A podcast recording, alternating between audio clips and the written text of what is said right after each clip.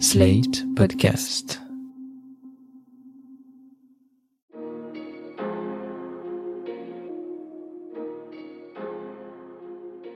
Bonjour et bienvenue dans Le Monde Devant Soi, le podcast d'actualité internationale de Slate.fr. Je suis Christophe Caron et je suis avec Jean-Marie Colombani, directeur de la publication de Slate. Bonjour Jean-Marie. Bonjour Christophe. Et d'Alain Frachon, éditorialiste au Monde et spécialiste des questions internationales. Salut Alain. Salut Christophe. La guerre repose sur le mensonge. Près de 25 siècles après sa mort, les mots de Sun Tzu sont évidemment toujours d'actualité et l'on pourrait y ajouter cette pensée, celle du sociologue français Jacques Ellul, qui écrivait en 1962 que dans une guerre, je cite, la propagande, l'action sur les populations, la contagion idéologique jouent leur rôle dans la mesure où les armes psychologiques sont supérieures aux armes militaires. Alors bien sûr, à l'Est, rien de nouveau, l'information a toujours été une arme, mais en cette ère de la toute-puissance informationnelle, amplifiée entre autres par les réseaux sociaux, elle semble plus que jamais déterminante. Et Paris n'est pas épargné par les offensives du Kremlin en la matière, d'autant que la France comporte de nombreux relais du narratif russe. C'est pourquoi aujourd'hui, alors que le combat des armes continue de s'intensifier sur le sol ukrainien, Moscou souhaite porter le nombre de soldats sur le terrain à 1 500 000 selon les dernières déclarations de Shoigu, le ministre de la Défense, nous allons nous intéresser à celles et ceux qui, plus ou moins consciemment, se font les alliés parfois objectifs de Vladimir Poutine. Car malgré la suspension des pro-russes RT et Sputnik, la propagande du Kremlin reste encore et toujours active sur le sol français. Alors avant de rentrer dans le détail de qui dit quoi et pourquoi, un petit retour en arrière car on en a beaucoup parlé ici, le positionnement de la France gaulliste, qui se voulait non alignée du temps de la guerre froide, n'est pas sans conséquence aujourd'hui Jean-Marie. Oui, encore que tout cela repose sur un contresens par rapport à ce que pensait De Gaulle et voulait De Gaulle. Il faut rappeler que De Gaulle, d'abord, il était très anti-soviétique et les phrases qu'il prononce sont des condamnations sans appel. Il a toujours été euh, un allié fidèle. Puis surtout, ce qu'il voulait de Gaulle, en fait, c'était que l'OTAN soit dirigée par les États-Unis, la Grande-Bretagne et la France. Et c'est ça qui lui a été refusé parce que les Américains considéraient qu'ils ne pouvaient pas placer l'Allemagne dans une situation où euh, l'Angleterre et, la France euh, domineraient à ce point, donc ils ont continué d'assumer le leadership de l'OTAN. Mais ça n'était pas une démarche anti-OTAN du tout euh, que celle de De Gaulle, au contraire. Et on, fait comme si De Gaulle avait été anti-atlantiste, ce qu'il n'était pas. Alors c'est vrai qu'il voulait se tenir un petit peu à égale distance, mais dans son esprit, ça ne signifiait pas une, un quelconque éloignement de nos alliés principaux, qui sont quand même les États-Unis. Parce qu'aujourd'hui, c'est ce qu'on entend finalement. Oui, c'est ce qu'on entend, mais aujourd'hui, c'est le souverainisme qui l'emporte et qui est, euh, encore une fois, une vision assez fausse de ce qu'a pu être De Gaulle ou le gaullisme. Évidemment, on regarde du coup du côté de la Russie. Mais la Russie, à vrai dire, elle attire parce que fondamentalement, c'est un courant qui est euh, autoritariste et qui admire chez Poutine l'autoritarisme. C'est la nature à la limite du régime qui leur plaît parce que eux-mêmes ils sont porteurs d'une droite ou d'une extrême droite qui aspire à ce type de gouvernement. Et ils ont aussi une idée assez fausse pour le coup de la Russie. Ils font référence à une sorte de Sainte Russie, comme si elle était une sorte d'allié civilisationnel porteur d'une civilisation qui serait notre allié face aux menaces venues du Sud, alors qu'aujourd'hui c'est Poutine qui nous menace très directement. Et donc la confusion vient de là. C'est vrai en même temps que dans la trace gaulliste, il y a la querelle entre De Gaulle et Roosevelt.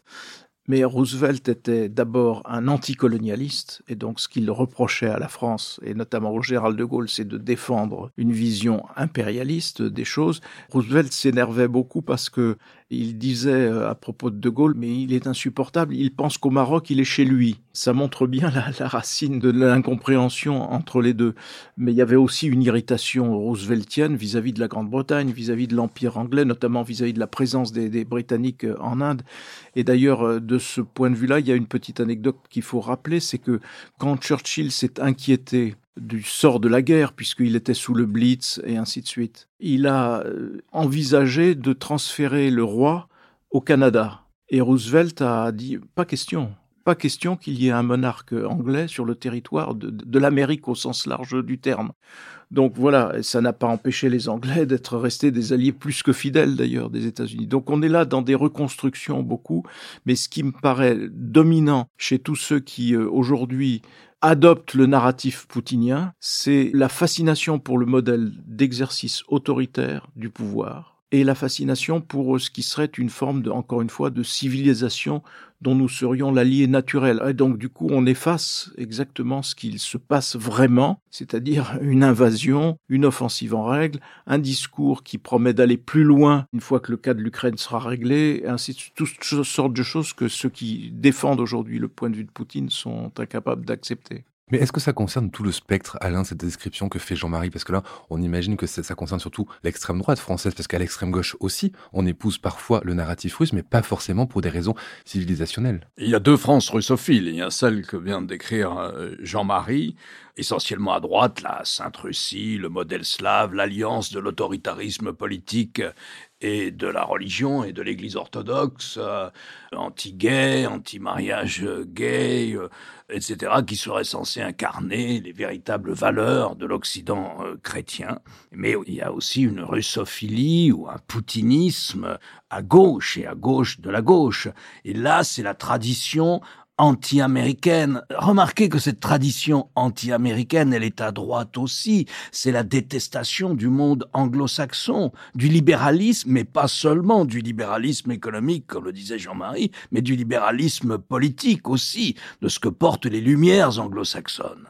Et donc là, vous avez à gauche un anti-américanisme qui est un peu plus politique, moins civilisationnel que celui dont on a parlé. C'est la tradition, l'anti-impérialisme américain, la dénonciation du comportement des États-Unis en Amérique latine, la dénonciation de la guerre du Vietnam, de ce qu'a été l'impérialisme américain au XXe siècle. Tout ça étant aussi dans une gangue, si vous voulez, de détestation du monde anglo-saxon. Alors les deux se retrouvant dans le souverainisme dans une manière de souverainisme, parce que l'internationalisme de la gauche de la gauche est précisément combattu par ce courant-là. Enfin, il n'arrive pas à faire la synthèse avec son internationalisme. Et puis, les deux se sont retrouvent, récupèrent aujourd'hui, en le trompant, en le falsifiant, ce qu'a été l'héritage du gaullisme, comme on l'a dit. Et pour fond, à gauche de la gauche, comme à droite et à droite de la droite, la France n'est vraiment indépendante et souveraine que si elle est contre les États-Unis, quelle que soit la situation. À tel point qu'aujourd'hui, vous vous demandez si beaucoup de ces gens n'eussent pas préféré que la France ait été libérée par l'armée rouge plutôt que par l'armée américaine, si je peux me permettre. La concrétisation politique de cela, de ces deux France, hein, russophiles, quelle que soit la situation, incapables de prendre la réalité pour ce qu'elle est, un grand pays en agresse un autre qui ne le menaçait pas, eh bien il suffit de retourner il y a deux mois à l'Assemblée nationale. Le 30 novembre, il y a une résolution purement déclaratoire. Il ne s'agissait pas d'aide matérielle, il ne s'agissait pas d'aide civile. C'est une résolution de soutien moral et politique à l'Ukraine. Eh bien voilà les résultats, si vous voulez. Il y a deux partis qui se sont massivement abstenus, qui ont refusé de voter cette simple déclaration de soutien à ce que vit aujourd'hui le peuple ukrainien. Sur les 75 élus de la France insoumise, il y en a 46 qui n'étaient pas là. Et 28, le reste, 29, qui se sont abstenus, dont les leaders, Madame Autain, Monsieur Bompard, Émeric Caron et Madame Chiquero. Ensuite, vous prenez le Rassemblement national sur les 89 députés. 70 étaient absents et se sont abstenus, dont le chef, Madame Le Pen. C'est intéressant de voir que le groupe communiste n'a pas voté comme ça. Sur les 22 élus communistes, 12, dont le chef, Monsieur Roussel, ont voté la résolution de soutien moral et symbolique, politique, à ce que vit en ce moment le peuple ukrainien. Et vous retrouvez les mêmes votes au Parlement européen. Vous voyez la jonction de ces deux France, russophiles, anti-américaines, avec aussi les mêmes cibles, les mêmes adversaires, l'Union européenne et l'OTAN, qui sont les deux cibles, les deux ennemis stratégiques de Vladimir Poutine. Ça me fait penser à une petite anecdote, si je peux me permettre. C'était Jean-Marie Le Pen qui me croise, je ne sais plus si c'était à l'aéroport de Nice ou je ne sais plus où. Les journalistes où il y a des micros qui l'interpellent, ainsi de suite, et me montrant comme ça du doigt, il me dit, ça, c'est Moscou, c'est Moscou, c'est Moscou. En parlant de vous Oui, on était au temps de l'Union soviétique, c'est Moscou. Et donc, euh, il y avait le, le, renvoi de tout ce qui était à gauche, euh, était censé être inféodé à Moscou. Alors, le Parti communiste l'était sans doute, mais voilà. Et aujourd'hui, que se passe-t-il? Ben, Si je croisais Marine Le Pen, je pourrais dire en la montrant, dire, ah, c'est Moscou, c'est Moscou, parce que quand même, elle a été financée par Moscou. D'ailleurs, on voit des anciens du RN ou actuels toujours du RN à graviter dans des milieux qui sont des milieux en effet ouvertement pro-russes et notamment alors il est vrai que beaucoup sont en fait chez Éric Zemmour et ne sont plus au Rassemblement national mais néanmoins un élu comme Thierry Mariani qui est Rassemblement national est un des principaux porte-parole en Europe du récit poutinien. Mais quand on, on, voit par exemple dans ce narratif russe et dans cette explication russe, il y a l'idée notamment, je cite, que en Crimée, l'offensive et la, la conquête de la Crimée, il l'explique comme cela, ils disent c'est une guerre de civilisation de l'Eurasie contre l'Occident. Et alors, quand on met cette phrase sous le nez d'un certain nombre de, gens qui défendent le point de vue de Poutine, ils répondent bah, il faut bien un contrepoids au lobbying américain. Et donc on rejoint exactement le propos d'Alain tout à l'heure, c'est-à-dire que l'anti-américanisme est aussi une des raisons de cet amour pour euh, Poutine qui fait qu'on justifie, euh, certains justifient l'injustifiable à travers euh, des sites. Un site comme Omerta est un site ouvertement pro-russe, lancé par un ancien journaliste de Paris Match, évidemment RT France mais plus dangereux encore est la russophilie qui continue de faire des ravages dans les milieux militaires, notamment chez les retraités de l'armée et dans les instances militaires qui enseignent aux jeunes, euh, aux jeunes officiers. Ça, c'est plus préoccupant. Et notamment le fameux général Desportes qui a dirigé l'école de guerre, qui utilise cette euh, petite anecdote, euh, entre guillemets, sur une cour de récréation et qui dit, bah, dans une cour de récréation, quand un garçon lance un caillou sur un autre et qui s'envoie des cailloux à la figure, qu'est-ce que vous faites? Vous ne donnez pas des cailloux supplémentaires à l'un des deux, vous essayez de les séparer. Ce qui est un non-sens absolument et un aveuglement stratégique tragique, hein, parce que si on se met ça dans la tête, je veux dire, euh, on oublie de quoi il est question. Il est question d'un pays qui a envahi un autre, qui considère que ce pays est une euh, artificielle, alors que la Russie, elle, vieille de mille ans et plus, est quelque chose de plus sérieux, de plus vrai. Et ça, c'est ça aussi qui justifie chez un certain nombre de Français et d'officiers la fascination qu'ils peuvent avoir pour le régime poutinien. Et ça me rappelle aussi que dans la longue trace d'un parti au fond pro-russe en France, il y a ceux qui considèrent en effet que l'Ukraine est une création artificielle et que ça appartient de toute éternité à la Russie. Et moi, je veux citer là une conversation que j'avais eue avec Valéry Giscard d'Estaing, qui à l'époque de cette conversation n'était plus président, mais avec qui on avait parlé beaucoup des relations avec la Russie, puisque Giscard avait été accusé par François Mitterrand, c'était un grand point fort de la campagne de Mitterrand qui avait conduit à son élection, d'être le petit télégraphiste de Brejnev et donc des Russes. Et Valéry Giscard d'Estaing m'avait dit, mais moi je considère que Kiev c'est une capitale russe, c'est une ville russe, l'Ukraine est un territoire russe, il faut les laisser tranquilles, il faut les laisser euh, faire leur cuisine de leur côté, il faut les laisser euh, s'occuper de l'Ukraine euh, et ne pas nous en mêler. Et donc cette conviction-là, elle est encore présente chez beaucoup, et elle est malheureusement représentée dans des cercles militaires plutôt retraités, ou proches de la retraite, mais néanmoins actifs.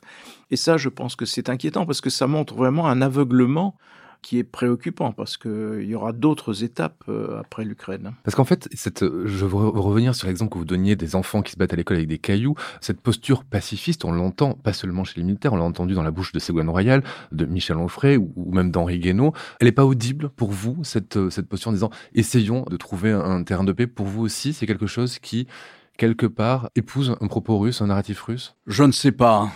Il y, a, une part de respect dans la tradition pacifiste. Enfin, c'est toujours très compliqué, la tradition pacifiste, mais elle est riche de certains grands auteurs. Et donc, euh, il y a une part qui me paraît respectable, oui. Mais si vous appliquez ça à la situation présente, c'est-à-dire qu'au fond, ils auraient souhaité que les chars russes arrivent à Kiev, qu'il y ait eu par la force un changement de régime et qu'il y ait eu un dispositif policier tel que la Russie aurait contrôlé l'Ukraine. Vous imaginez le nombre d'emprisonnements, de camps, de déportations que cela aurait représenté, sans parler de tout ce qui accompagne, en général, l'arrivée des Russes dans un territoire, la torture plus l'arrivée des mafias, et en général la paupérisation de ces territoires. On en a l'expérience avec ce qu'ils ont fait en Transnistrie, dans un pays indépendant qu'est la Moldavie, ou bien avec les territoires qu'ils ont pris en Géorgie. On sait exactement le type de poutinisme qui s'exporte et ce que ça donne sur le terrain. Et donc ce pacifisme-là, c'était ça, sans compter qu'il y aurait eu une résistance ukrainienne. Vous pensez bien que l'Ukraine ne serait pas restée les mains dans les poches, sans compter que cette résistance se serait appuyée sur les pays de l'Union européenne qui sont aux frontières de l'Ukraine. Donc vous imaginez la situation, elle aurait été aussi une situation de grande déstabilisation stratégique. Je laisse de côté la morale. Vous étiez pour que les chars russes arrivent à Kiev. Comme ça, il n'y aurait pas eu de résistance armée et ils n'avaient pas les moyens de se défendre si on ne le leur avait pas donné. Bon, c'est un point de vue, je veux dire, l'histoire jugera. Moi, je ne me prononce pas là-dessus. Je constate simplement que si on n'avait pas armé, aidé militairement les Ukrainiens, et d'abord, si les Ukrainiens n'avaient pas fait preuve d'un courage extraordinaire, voilà ce qui serait passé. Si vous voulez, il faut regarder les choses comme elles sont. Quelle est la situation en Transnistrie? Quelle est la situation dans la partie de la Géorgie qu'occupent les Russes? Banditisme, gangstérisme, mafia et répression. Et les gens s'en vont. Donc voilà ce qui s'est passé. Est-ce que c'est ça qu'ils souhaitaient? Nous verrons. Euh, je, je ne sais pas. J'en reviens à une confusion qui est souvent faite. Oui, Kiev est une ville russophile, est une ville russe. Oui, Kiev compte dans l'orthodoxie. Oui, Kiev compte dans l'histoire de la Russie. Même chose pour Kharkiv, même chose pour Odessa, même chose pour Mariupol, de manière beaucoup plus récente. Mais bien sûr, c'était le monde de la culture russe. Et c'était très largement un monde russophone. Et certains des plus grands écrivains en langue russe viennent de Kiev, de Kharkiv et encore plus peut-être, d'Odessa. Donc oui, c'est vrai, mais Dublin était une ville anglophone aussi. L'Irlande fait partie du monde anglophone. Bien d'autres parties du monde font partie du monde anglophone. Est-ce pour autant qu'ils étaient destinés à rester pour tout le temps sous la tutelle politique de Londres? Bien sûr que non. Bien sûr que non. Oui, il y a de très grands écrivains euh, indiens, pakistanais, de langue anglaise. Nous le savons bien. Est-ce que pour autant leur pays devait rester sous la tutelle de Londres? Bien sûr que non. Il y avait un nationalisme ukrainien du 19e et du 20e siècle et qui a été exacerbé par l'occupation, par l'annexion par la Russie de la Crimée. Exacerbé. Tout ça, dans la tête de Vladimir Poutine, ça n'existe pas toute cette réalité-là, il ne la comprend pas, il ne la saisit pas, il veut l'ignorer. L'essentiel de la tragédie que nous vivons, elle vient de là, de ce qui se passe dans la tête de Vladimir Poutine. Je vais revenir au réseau pro-russe, ou en tout cas euh, ceux qui portent euh, les pensées russes en France. On a parlé de l'extrême droite et l'extrême gauche. Euh, il y a aussi quelques porteurs de cette pensée-là, des souverainistes un peu plus à gauche, au centre, ou même à la droite parlementaire. Mais à quel point cette pensée-là, en France, a pu influencer les choix ou les prises de position d'Emmanuel Macron depuis février 2022 je ne sais pas, en tout cas, il a donné l'impression de faire un bout de chemin avec cela dans sa politique euh, qui vise à un certain équilibre, comme si la France pouvait être équidistante. C'est une illusion parfaite. À ce moment-là, le, seul euh, capable, euh, au moment de la discussion, s'il y a une discussion, d'être celui qui va permettre que cette discussion avance. C'est une illusion complète et que Emmanuel Macron a dû d'ailleurs abandonner. Au moment des vœux, il a quand même dit les choses beaucoup plus clairement en disant voilà, nous, nous aiderons l'Ukraine jusqu'à la victoire. La victoire étant évidemment définie par les Ukrainiens eux-mêmes comme euh, le moment où l'armée russe se retranchera derrière les frontières de la Russie et non plus à l'intérieur de, de l'Ukraine. Donc oui, c'est sans doute euh, sous cette influence-là. C'est vrai que Emmanuel Macron a été longtemps plus jeune, mais sans doute en reste-t-il des traces euh, sous l'influence de Jean-Pierre Chevènement.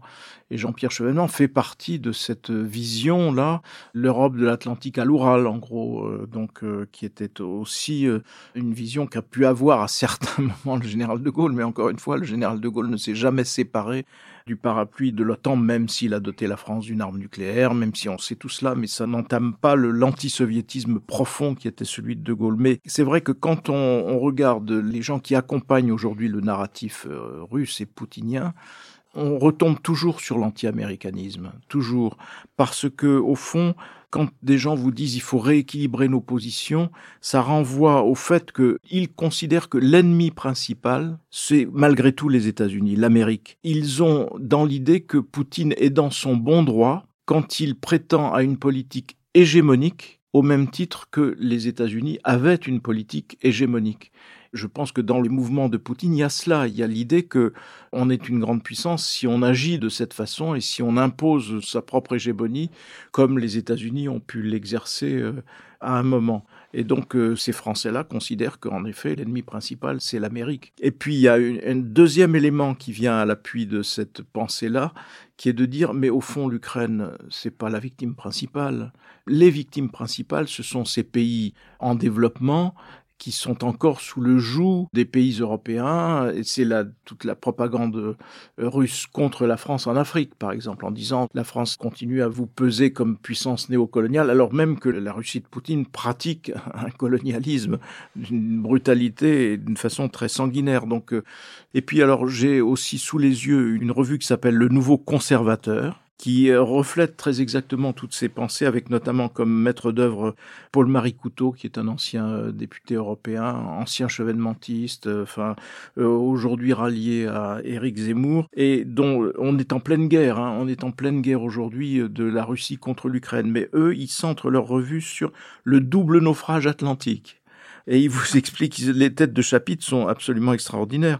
Tout cela est assez intéressant parce que vous avez un article qui s'intitule l'Europe à la remorque d'un empire en perdition. L'empire en perdition, c'est pas la Russie, c'est les États-Unis, mais ça montre bien, du coup, le lien entre anti-américanisme et anti-européisme aussi, parce qu'ils considèrent que l'Europe n'a pas à devenir une grande puissance ou une puissance souveraine euh, par elle-même. La, souveraineté européenne, ça ne leur parle pas. Ils parlent d'une alliance qui serait celle de la France éternelle avec la Russie éternelle. D'une certaine façon, Poutine fait une guerre d'un autre siècle, d'un autre temps. Eux, ils ont une pensée, en effet, d'un autre temps. Alors évidemment, quand les Alliés bombarder la France, euh, voilà, face à un empire implacable, c'est les États-Unis. Nous devons devenir une grande puissance, euh, et ainsi de suite. Ça s'appelle le nouveau conservateur, et c'est le reflet de cette pensée-là, mais qui malheureusement est aussi présente dans des cercles militaires. Ça, c'est plus embêtant pour nous, je pense. Juste un petit mot, le nouveau conservateur. Alors, je ne connaissais pas cette revue-là. Il se retrouve totalement dans ce propos que je vais vous citer de Vladimir Poutine. La guerre en Ukraine, enfin, il ne dit pas la guerre en Ukraine. L'opération spéciale en Ukraine est une affaire culturelle nous sommes dans le combat contre le satanisme, incarné par l'Occident. Et il s'agit, ils veulent renverser nos valeurs, notre foi et nos valeurs traditionnelles. Voilà comment aussi Vladimir Poutine perçoit la bataille qui est en cours. Est-ce que, Alain, euh, pour terminer, nous sommes une exception en Europe? Je dirais que oui. C'est une exception française, peut-être liée à l'histoire. Vous avez naturellement, à l'extrême droite et à l'extrême gauche, en Italie comme en Allemagne, des gens qui pensent comme cette revue. Vous avez à l'extrême gauche aussi une tradition anti-impérialiste, anti-américaine, anti-Union européenne. Qu'on peut voir dans le monde diplomatique, par exemple, à chaque mois, euh, qui euh, porte aussi euh, cette pensée-là dans ses nombreux articles sur euh, le conflit ukrainien et sur la description du monde. Exactement. Oui, c'est ce que l'on appelait avant le tiers-mondisme et qui aujourd'hui se traduit dans, ce, dans cette pensée qui est essentiellement souverainiste. Et qui essaye de nous faire croire que l'ensemble de ce qu'on appelle le Sud, c'est-à-dire l'ancien tiers-monde, il y a cette formule très trompeuse, on dit le Sud global, partage plutôt l'opinion de la Russie. Or, si l'on regarde de très près les votes aux Nations Unies, on n'arrive pas du tout à cette conclusion. Donc je dirais que oui, à ce niveau-là, parmi les élites publiques privées et françaises, la France me semble être une exception dans la relation qu'elle entretient avec la Russie, qu'il s'agisse de l'Union soviétique ou de la Russie de Vladimir Poutine. il y a quelque chose qu'on n'a pas évoqué, mais qui était très présent dans le, en France notamment, c'est que au moment de l'effondrement de l'Union soviétique, l'ère Yeltsin puis l'ère Poutine, beaucoup ont spéculé sur euh, la Russie comme nouvel Eldorado et donc comme euh, lieu de business euh, rapide, profitable et qu'il fallait investir toutes affaires cessantes. Et donc beaucoup d'industriels, d'entrepreneurs, pour des raisons d'ailleurs qui peuvent être parfaitement légitimes et justifiées, se sont précipités en Russie pour investir, pour développer, etc. Alors la plupart des entreprises françaises se sont repliées depuis les sanctions européennes et depuis la guerre, mais il reste cette idée que c'est la fameuse phrase selon laquelle les États-Unis sont loin, mais la Russie, elle est, en, elle, est là, elle, elle, ne bougera pas, elle ne va pas déménager demain, donc euh, on sera amené à commercer, à, échanger avec elle, ainsi de suite. Et donc là, il y a cette frange-là qui peut expliquer une certaine complaisance vis-à-vis du régime et vis-à-vis de Poutine parce qu'il y a eu cet investissement et ces efforts ou ces ambitions économiques déployées à ce moment-là. Donc c'est aussi un des éléments qu'il faut prendre en compte, même si encore une fois la plupart des grandes entreprises emblématiques françaises en tout cas ont fini par se replier. Merci Jean-Marie, je vous laisse à la lecture du nouveau conservateur qui va vous faire le, le week-end. Merci Alain, je rappelle votre chronique chaque jeudi dans Le Monde et sur le monde.fr. Jean-Marie, je rappelle quant à vous votre participation à l'émission politique le jeudi aussi sur France 24. Merci messieurs et à la semaine prochaine. Merci Christophe. Merci Christophe.